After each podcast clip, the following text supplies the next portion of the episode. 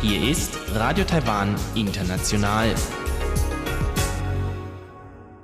Sie hören das halbstündige deutschsprachige Programm von Radio Taiwan International an diesem Sonntag, den 12. Januar. Am Mikrofon begrüßt Sie Karina Rother und Folgendes haben wir heute für Sie im Programm. Im Wochenendmagazin ist Robert Stier im Gespräch mit Frau Candida Syndikus, die über ein bekanntes Problem an Taiwans Universitäten, und zwar den Mangel an neuen Studenten, spricht.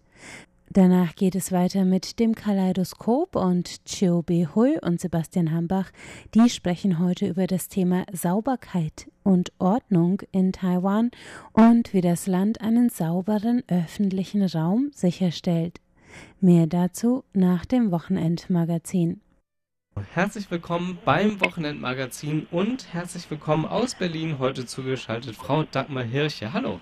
Frau Hirche, Sie haben letztens in Bonn den Digital Female Leader Award in der Kategorie Social Hero entgegengenommen. Können Sie darüber ein bisschen erzählen? Als dieser Award ausgeschrieben wurde, habe ich auf in einer meiner Schulungen, ich schule ja alte Menschen im Umgang mit Tablet und Smartphones, in Berlin auch, habe ich von diesem Award erzählt und dann haben drei 87-jährige Damen gesagt, da müssten sie doch nominiert werden. Da habe ich gesagt, wieso das denn? Ja, sie gehören auf die Bühne. Und dann habe ich, haben die gesagt, sie würden mich nominieren.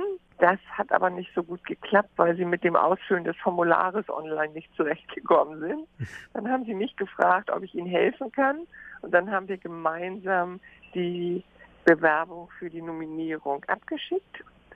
Und dann haben wir im Netz gesehen, dass über 700 Frauen sich beworben haben und beworben wurden. Und dann habe ich mich schon sehr gefreut, dass ich unter die Finalistinnen gekommen bin. Es wurden je, in jeder Kategorie drei Finalistinnen ausgewählt und am Sonntag war die Preisverleihung. Und ich hatte ganz, ganz tolle Mitfinalistinnen. Ähm, eine eine Frau aus Tansania, die sich für Kinder engagiert, ähm, das Mädchen lernen, Apps zu programmieren, eine Schweizerin, die sich gegen Hate Speech einsetzt, was ich besonders wichtig auch empfand. Und so hatte ich gedacht, toll, dass wir im Finale sind, aber die anderen haben auch tolle Projekte. Und als die Laudatorin den erst, das erste Wort sagte, wir versilbern, dann wussten wir, dass ich ihn gewonnen habe. Und da haben wir uns natürlich riesig drüber gefreut. Ja, das glaube ich Ihnen. Sie haben es gerade schon erwähnt, äh, Ihr Verein schult unter anderem äh, über 65-Jährige mit äh, dem Umgang mit äh, Tablets, in dem Umgang mit Tablets und Smartphone. Ihr Verein heißt Wege aus der Einsamkeit. Über den haben wir letztes Mal, als Sie bei uns in der Sendung waren, auch schon gesprochen. Könnten Sie nochmal zur Wiederholung ein bisschen darüber erzählen? Unser Verein Wege aus der Einsamkeit e.V. Äh, ist 2007 von uns gegründet worden. Sinn war, dass wir gesagt haben, wir müssen das Image des Alters verändern. Das ist nämlich in Deutschland sehr negativ besetzt gewesen. Es gab relativ wenig Aufmerksamkeit für das Thema und es gab auch relativ wenig moderne Angebote für immer moderner werdende ältere Menschen. Ja, und dann haben wir damit angefangen, haben erstmal nur analoge Proje äh, Angebote gemacht und seit sechs Jahren ähm, sehen wir die Herausforderung, Menschen 65 plus mit in die digitale Welt zu nehmen. Und auch hier haben wir, haben wir nicht gesagt, man müsste was dazu tun, weil wir immer sagen, diesem Mann sind wir noch nie begegnet, der hat ja noch nie was umgesetzt. Unser Spruch ist immer, wir werden was tun. Und so haben wir unser Projekt Wir versilbern das Netz, das einmal eins der Tablet und Smartphones für Menschen 65 plus Leben gerufen und haben bis heute knapp 5.500 Senioren im Umgang mit Tablet und Smartphones zwischen 72 und 94 geschult. Ja, Wahnsinn. Und dann sind Sie äh, mit diesem, äh, äh, sind Sie auf Vortragsreise hier nach Taiwan gekommen? Nachdem wir uns das letzte Mal hier gesehen haben, was ist dann noch passiert auf Ihrer Vortragsreise? Dann auf der Vortragsreise, ich war dann noch in Tainan in Tainan wird ein ganz, eine, ein ganz großes Museums, äh, eine ganz große Museums, ein ganz großer Museumsort gebaut. Ähm, und äh, dort waren wir eingeladen, vor Interessierten auch nochmal zu sprechen. Und äh, da sind wir dann morgens nach Tainan gefahren mit dem Schnellzug. Das geht ja ratzfatz. Da ist man ja in zweieinhalb Stunden ist man ja in Tainan. Dann haben wir uns das Museum angeguckt. Ähm, dann habe ich im Museum den Vortrag über unsere Arbeit gehalten. Bin in, mit den Besuchern in, in einen tollen Austausch gekommen. Begleitet hat mich wieder Professor Wang, weil ich spreche ja kein Mandarin und äh, viele sprechen auch nicht so gut Englisch, dass sie alles verstehen und Professor Wang übersetzt dann immer alles in Englisch und sie spricht auch noch perfekt Deutsch. Das ist für mich immer ganz äh, schön. Wenn ich dann mal ein englisches Wort nicht weiß, kann ich sie schnell fragen. Und dann sind wir am späten Nachmittag mit dem Zug wieder zurückgefahren. Ich habe gelernt, das ist gar nicht so üblich. Für mich ist das äh, normal, zweieinhalb Stunden morgens irgendwo hinzufahren in Deutschland und abends wieder zurückzufahren. Ja, das hört sich alles. In Taiwan ist es alles ein bisschen kleiner, aber es fühlt sich alles äh, etwas weiter an, wenn man sagt, ja, man fährt ans Ende des Landes, richtig? Man fährt, man fährt in die südliche Stadt. ja, und für mich war, als ich das so gehört habe, habe ich gesagt, wieso, das sind doch nur zweieinhalb Stunden mit dem Zug. Also was mich sehr beeindruckt hat in Tainan ist dieses Nationalmuseum of Taiwan History, weil das ist schon ein Riesengelände, das ist ja noch gar nicht fertig erbaut. Da kann ich nur den Taiwanesen einen kleinen Tipp geben. Eine Reise dorthin lohnt sich jetzt schon. Da gibt es nämlich auch einen sehr, sehr schönen Außenbereich. Mhm, mhm. Und nach Thailand haben Sie da noch weitere Vorträge gehalten? Äh, ich habe ja jeden Tag Vorträge gehalten. Ich war auch in, in einem Buchladen. Ich war noch in einer Kirche, äh, habe dort einen Vortrag gehalten äh, mit sehr, sehr vielen älteren Menschen äh, vorher sehr, sehr vielen älteren Menschen, äh, die sehr interessiert waren, die auch an der deutschen Geschichte noch interessiert waren, an der Vergangenheitsbewältigung. Da ist noch eine Diskussion auf, äh, aufgekommen. Ähm, ich war noch, ich weiß gar nicht, hatte ich das schon beim ersten Interview gesagt, ich war ja noch bei Fun Aging. Mhm. Fun Aging ist eine Organisation in Taipei, die genau dasselbe macht wie wir. Die versilbern auch das Netz. Und äh, das habe ich mir angeguckt und bin dann dort auch mit den Verantwortlichen von Fun Aging ins Gespräch gekommen, sowie mit den Teilnehmern, die dort lernen, mit dem Smartphone und Tablet umzugehen. Und da war die älteste Teilnehmerin 87 Jahre alt. Wow, das ist schon ein also Alter. Nicht nur in Deutschland so, ja. Es ist nicht nur so in Deutschland, dass ältere Menschen den Umgang mit Tablet und Smartphone lernen wollen, aber Hilfe brauchen. Das ist in Taipei genau dasselbe. Ja, ja, wahrscheinlich überall auf der Welt. Ja, das denke ich auch. Und Fun Aging hat auch eine Facebook-Seite und ist im Internet zu finden. Das kann ich mir vorstellen, dass das für, ein, für einige Taiwanesen bestimmt auch vom Interesse ist. Welche weiteren Pläne gibt es für Ihren Verein in der Zukunft? Wir planen jetzt viele, äh, viele äh, Aktivitäten analog und digital für 2020. Wir werden jetzt hier in in Deutschland in diesem Jahr noch zweimal in Berlin schulen, machen aber am 18. Dezember die letzte Versilbererrunde zu einer Weihnachtsfeier. Wir sagen eine digitale Weihnachtsfeier, obwohl wir uns alle treffen. Und da haben, laden wir nicht zu ein als Verein, sondern die Teilnehmer haben sich entschieden, zu backen, was zu trinken mitzubringen und äh, uns einzuladen und diesen Tag zu gestalten. Wir sind ganz gespannt, was da alles kommt. Da gibt es bestimmt unheimlich viel Kuchen und Kekse und Glühwein. Äh, da freuen wir uns drauf. Und am 8.1.2020 geht es dann wieder frisch gestärkt und erholt in die nächsten Aktivitäten. In Hamburg machen wir ein Neujahrsball Ende Januar, wo wir ganz viele ältere Damen und Herren einladen müssen. Und uns wird bestimmt noch ganz, ganz viel einfallen, was wir in 2020 noch so machen. Und vielleicht bin ich ja 2020 oder 2021 wieder in Taiwan. Und da freuen wir uns ganz sicher drauf. Ja, ich danke Ihnen sehr für das Gespräch. Ja, ich danke Ihnen auch. Tschüss Gut. nach Taiwan. Tschüss.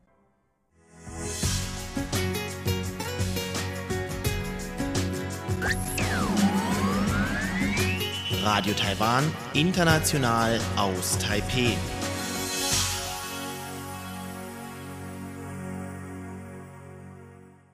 Es geht weiter mit dem Kaleidoskop und da werfen Chiu Bei Hui und Sebastian Hambach heute einen Blick auf all die Dienstleistungen, Regeln und Maschinen, die in Taiwan für einen sauberen öffentlichen Raum sorgen.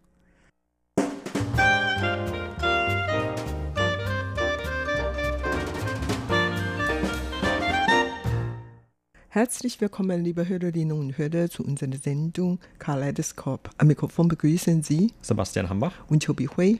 Heute wollen wir an dieser Stelle etwas uns unterhalten über das Thema Sauberkeit, Hygiene, Ordnung oder auch den Umgang mit Müll in Taiwan. Und wenn man diesen gängigen Stereotypen Glauben schenken darf, dann ist ja zum Beispiel den Deutschen immer die Ordnung sehr wichtig und die Sauberkeit auch sehr wichtig. Und es gibt wohl auch Berichte von Ausländern, wenn sie nach Deutschland kommen, die dann das bestätigen. Andere, die dann sagen, sie waren vielleicht doch eher etwas enttäuscht und es war doch nicht immer so, wie man sich das vorgestellt hat. In Taiwan hat man natürlich seine eigenen Vorstellungen davon, was sauber ist oder vor allem, wo es sauber sein sollte unbedingt und wo es dann vielleicht eher etwas egal ist oder im Vergleich zu anderen Ländern dann äh, weniger wichtig. Ein passendes Beispiel, was natürlich gerade den Leuten einfällt oder dem auch viele Ausländer hier in Taipei begegnen, das ist natürlich die Metro in Taipei, die gemeinhin ja immer gefeiert wird als ein sehr sauberes öffentliches Verkehrsmittel, sogar im weltweiten Vergleich. Ja, wie gesagt, ich besuchte eigentlich jedes Jahr einmal Deutschland und andere europäische Länder und vor allen Dingen, was die U-Bahn-Stationen anbelangt, da müsste ich sagen, dass die U-Bahn-Stationen oder U-Bahn an sich selber in Taiwan sind viel, viel sauberer als die meisten U-Bahn-Stationen in anderen Ländern. Also vor allen Dingen in Europa oder in Deutschland. Und in Taiwan sieht man kaum welche Obdachlose oder betrunkene Menschen oder überhaupt sind überall ganz sauber und die Fahrgäste dürfen gar nicht im U-Bahn ab einer bestimmten Zone schon nicht mehr trinken, Kaugummi kauen, essen ist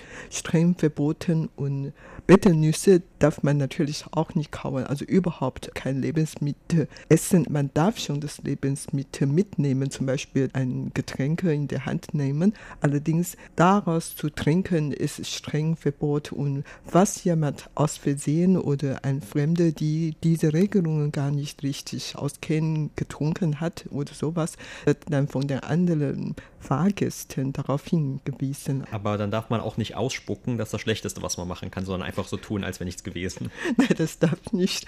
Und ich als eine Einheimische und schon lange in dieser Stadt lebe und habe ich auch ein paar Mal vergessen, die Kaugummi rauszuspucken, bevor ich zu dieser gelben Zone eingetreten war. Und manchmal hat man auch viel darüber diskutiert, wenn so in Hochsommer die Temperaturen so hoch sind und braucht man oft auch ein bisschen Wasser oder so oder ein kleines Baby muss ja schnell gestillt werden oder Wasser bekommen. Also Babys sind dann in diesem Zusammenhang verschont bleiben, also sie dürfen schon gestillt werden oder Trinkwasser bekommen. Aber ansonsten, wie gesagt, die meisten Leute, meisten Gäste halten an dieser Regelung fest. Und daher sind die U-Bahn Haltestelle oder U-Bahn-Waggons überhaupt wirklich sehr, sehr sauber. Das ist eigentlich auch gar nicht so selbstverständlich, denn zum Beispiel in den öffentlichen Bussen in Taipei oder auch in anderen Städten, da darf man meistens essen und trinken und tatsächlich hat man dann auch Leute, die dort zum Beispiel ihre Mittags-Lunchbox zu sich nehmen oder irgendwelche Kaffeegetränke oder süßen Teegetränke trinken und wenn die verschüttet werden würden, dann würde es natürlich auch sehr schnell überall etwas klebrig oder also hat vielleicht auch eine gewisse Geruchentwicklung dann und das ist dann also in der Bahn ganz offensichtlich, dass man eben solche Vorkommnisse oder solche Verschmutzungen dann überhaupt nicht sieht oder wenn dann nur ganz, ganz selten.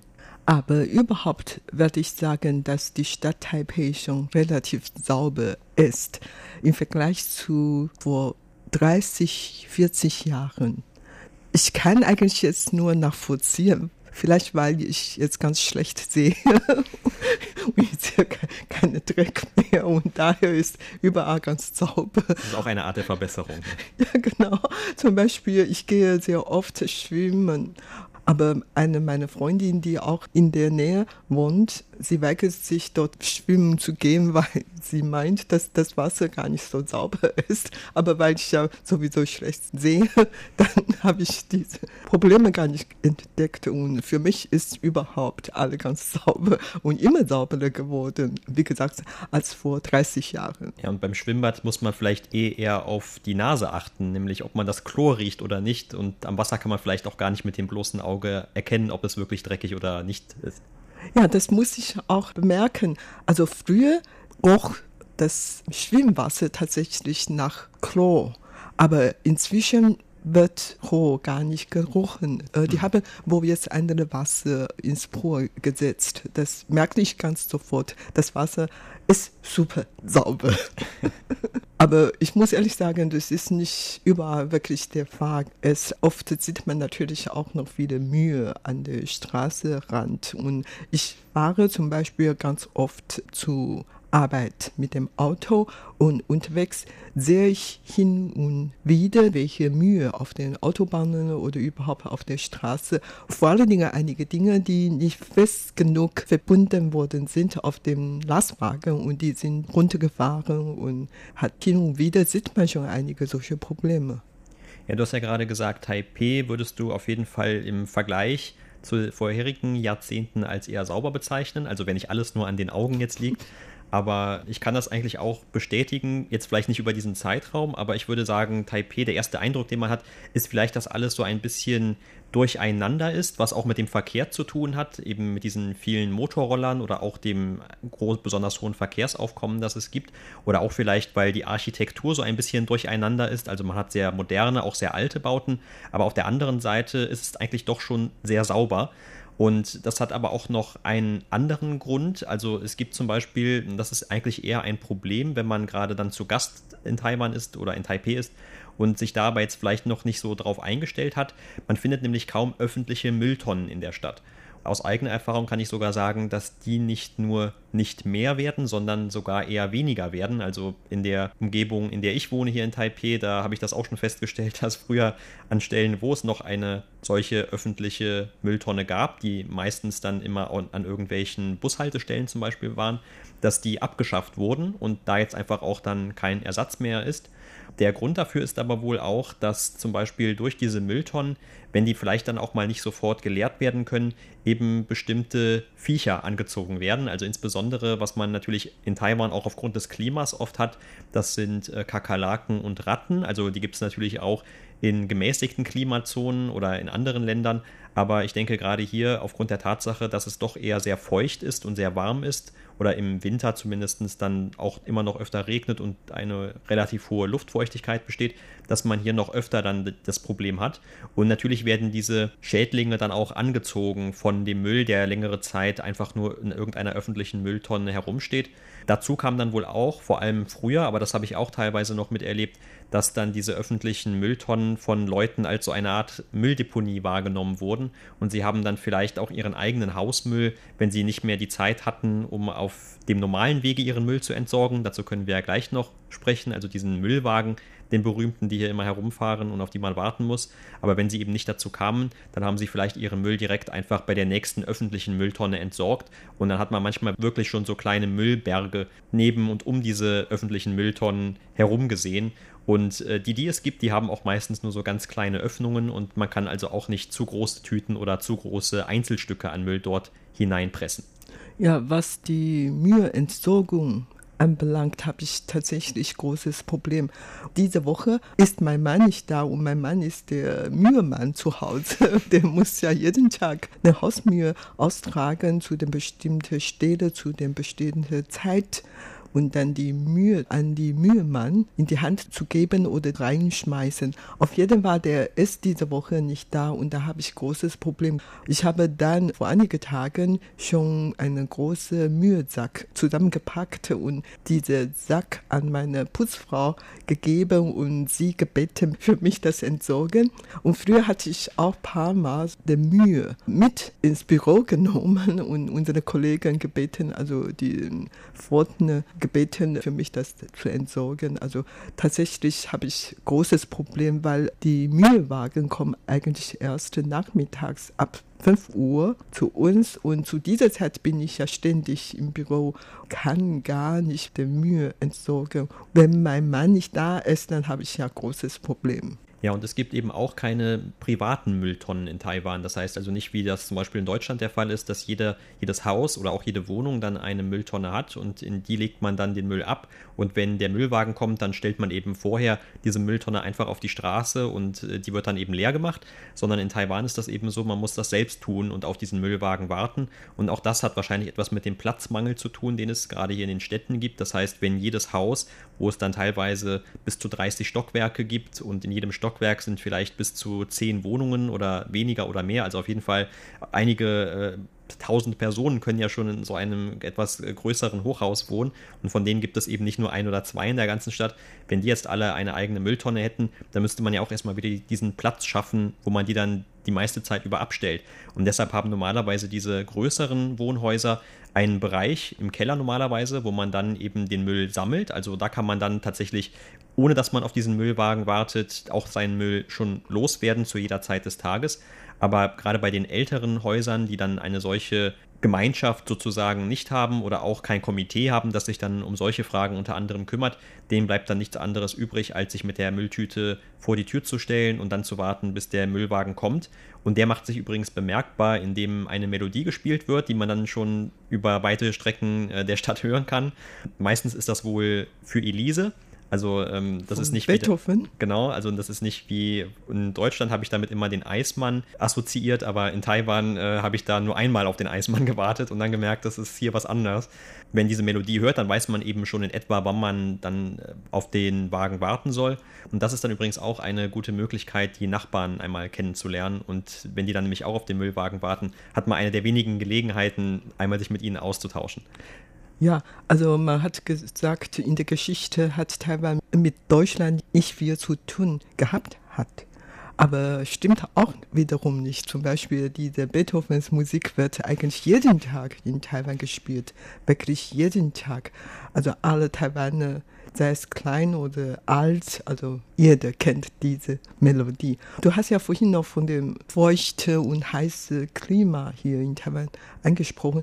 Das spielt wirklich eine wichtige Rolle hier und das hat auch unserem Leben beeinflusst. Zum Beispiel in Deutschland, ich darf Äpfel oder welche Obst einfach so auf dem Tisch stehlen, übernachten. Aber hier in Taiwan, weil das so feucht und so heiß ist und alle Lebensmittel oder überhaupt das Essensreste oder Obst soll man ja möglichst entweder ausessen oder packen und dann in den Kühlschrank reinsetzen. Also überhaupt kein so Bonbons oder Kuchen oder was auch immer auf dem Tisch so frei stehen lassen. Das ist absolut ein Tabu das kann für viele Kakerlaken, Ratten, Mäusen und andere Schädlinge anlocken und das wollen wir natürlich zu Hause nicht haben und so.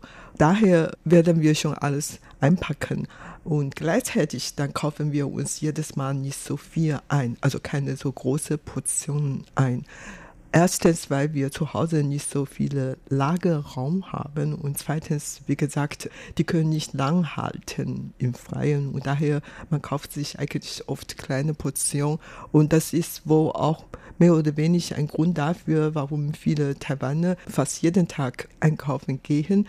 Ja, und auch was die Müllentsorgung von Essensresten oder biologischem Müll sozusagen äh, angeht, da ist es dann so, dass wenn entweder hat man natürlich die Möglichkeit und auch diesen Müll direkt zu entsorgen bei einem Müllwagen, also die werden dann auch getrennt. Es gibt meistens mehrere, einen für den normalen Müll und dann ein oder sogar mehrere für recycelbaren Müll. Und dann hin und wieder bei mir jetzt schon eine Weile her, aber es gibt normalerweise zumindest noch eine extra Tonne auf einem dieser Wagen für den Essensmüll zum Beispiel, für die Essensreste. Und in diesen größeren Häusern, wo man dann den Müll jederzeit im Keller zum Beispiel äh, lagern kann, da gibt es dann extra normalerweise für diese Essensreste noch eine Gefriertruhe, in der dann dieser Müll gelagert wird, damit eben auch nicht da sich dann über einen längeren Zeitraum irgendwelche Gerüche sich entwickeln können oder dann eben auch diese Schädlinge angelockt werden. Aber auf jeden Fall die Tatsache, dass es eben außerhalb auf der Straße oder in den Parks auch zum Beispiel kaum solche Mülltonnen gibt, das hat in Taipei zumindest dann den eher positiven Nebeneffekt, dass die Stadt dadurch sauberer wird. Also man könnte ja auch denken, wenn es eben nur weniger Mülltonnen gibt, dann schmeißen die Leute eben einfach mehr irgendwo in die Landschaft. Und das sieht man natürlich auch immer mal. Aber ähm, das wird eigentlich nicht so wirklich begünstigt. Man kann zum Beispiel auch in diese vielen Convenience Stores gehen und dort seinen Müll abgeben, wenn man etwas äh, hat, gerade was man nicht die ganze Zeit auf der Hand tragen möchte. Aber es gibt darüber hinaus auch noch bestimmte Sanktionen von der Umweltbehörde. Das heißt also, wenn man zum Beispiel jemanden dabei erwischt, wie er eine Zigarette, einen Zigarettenstummel äh, auf die Erde wirft oder vielleicht aus dem Auto oder auch zum Beispiel bei äh, Hundebesitzern kann das passieren, wenn die ihre Hunde einfach irgendwo hinmachen lassen und man wird dann dabei erwischt, wird das, wenn man an den falschen gerät, eben der Umweltbehörde gemeldet und die stellt dann nicht nur eine Geldstrafe aus, eine Geldbuße, sondern derjenige, der das meldet oder zur Anzeige bringt, der bekommt dann auch noch einen Teil des Geldes davon. Also das heißt, insofern wird das schon irgendwie so ein, das gegenseitige Anschwärzen so ein kleines bisschen begünstigt oder man bekommt dafür einen gewissen finanziellen Anreiz, zumal das auch teilweise recht hohe Beträge sein können. Also ich glaube, für das Nicht-Wegmachen von Hundehinterlassenschaften zum Beispiel, das können bis zu 6000 Taiwan-Dollar sein, also das sind schon knapp 200 Euro. Ob das dann jedes Mal dieser Höchstbetrag ist, wird wahrscheinlich auch nicht so sein. Aber das hat dann mit Sicherheit auch nochmal den Effekt, wenn die Leute das im Hinterkopf tragen, dass sie dann eben eher ihren Müll nicht einfach auf die Straße werfen, sondern versuchen, den irgendwie anders zu entsorgen. Aber wie gesagt, man sieht trotzdem natürlich immer nochmal hier und da dann auch Müll in Taipei. Ja, das ist auf einer Seite, wenn die dann Müll einfach wegwerfen in falsche Stellen, dann werden sie bestraft. Das hilft natürlich, dass alle Leute auf Sauberkeit achten. Aber auf der anderen Seite ganz wichtig ist natürlich, dass man schon von Schulzeit an das zu erlernen oder in der Familie. In der Familie zum Beispiel bei mir zu Hause, also meine Eltern hatten früher eigentlich japanische Schule besuchte und daher die Akten sehr auf die Sauberkeit und Ordnung. Aber als ich selber Mutter geworden bin, dann bin ich ja sehr tolerant, äh, offen. Also meine Kinder müssen nicht so sehr auf die Sauberkeit achten. Aber überhaupt auch noch heute müssen die Schulkinder, wie ich damals schon in ersten Stunden, als die in die Schule gekommen sind, die Schulzimmer, das Zimmer äh, sauber machen. Wir hatten immer welche Bessen oder was auch immer in einem bestimmten Schrank und wir sollen wegen den Tisch aufräumen, sauber machen und Fenster putzen und was auch immer. Als Kleinkind konnte man vielleicht die Arbeit nicht richtig leisten, aber man lernt eigentlich schon von klein auf sauber zu machen. Und die Schüler müssen auch ihre Toilette ähm, sauber machen obwohl sie nicht richtig grundsätzlich äh, sauber machen können, aber man lernt das.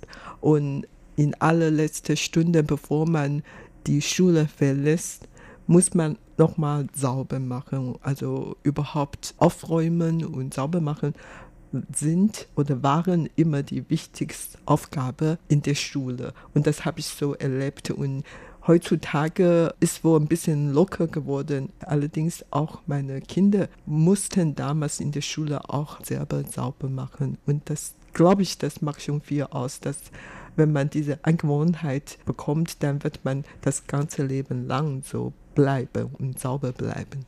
Ja, es gibt auch noch viele andere Aktionen und vielleicht hat das dann auch den Grund, dass viele Leute das schon gelernt haben im jungen Alter, die Sauberkeit zu wahren. Denn äh, zum Beispiel hört man immer wieder in den Nachrichten von Saubermachaktionen auf den Bergen Taiwans oder auch an den Stränden. Also sowohl Berge als auch Strände gibt es ja doch schon einige in Taiwan. Und deshalb äh, ist natürlich da auch immer ein Augenmerk darauf, gerade für den Tourismus, um diese Bereiche, diese natürlichen Umgebungen dann auch sauber zu halten. Und äh, es zeigt aber natürlich auf der anderen Seite dann auch immer, wie viel Müll teilweise noch in dieser natürlichen Umgebung zu finden ist. Und bei den Stränden kann es natürlich auch sein, dass das nicht alles von Taiwan selber auskommt, sondern von anderen Ländern angeschwemmt wird. Das ist ja überhaupt auch weltweit ein großes Problem. Aber wie gesagt, man hat dann doch immer wieder diese Meldungen von Freiwilligen, die dann eben ihre Freizeit auch dafür nutzen, um einmal zu einer solchen Ortschaft hinzugehen und dort eine Zeit lang sauber zu machen. Und das war's für heute in unserer Sendung Kaleidoskop. Vielen Dank für das Zuhören. Am Mikrofon waren Sebastian Hambach und Chobi Hui. Und damit sind wir am Ende der heutigen deutschsprachigen Sendung von Radio Taiwan International. Das Gehörte finden Sie auch auf unserer Internetseite unter www.rti.org.tv. Schön, dass Sie heute dabei waren.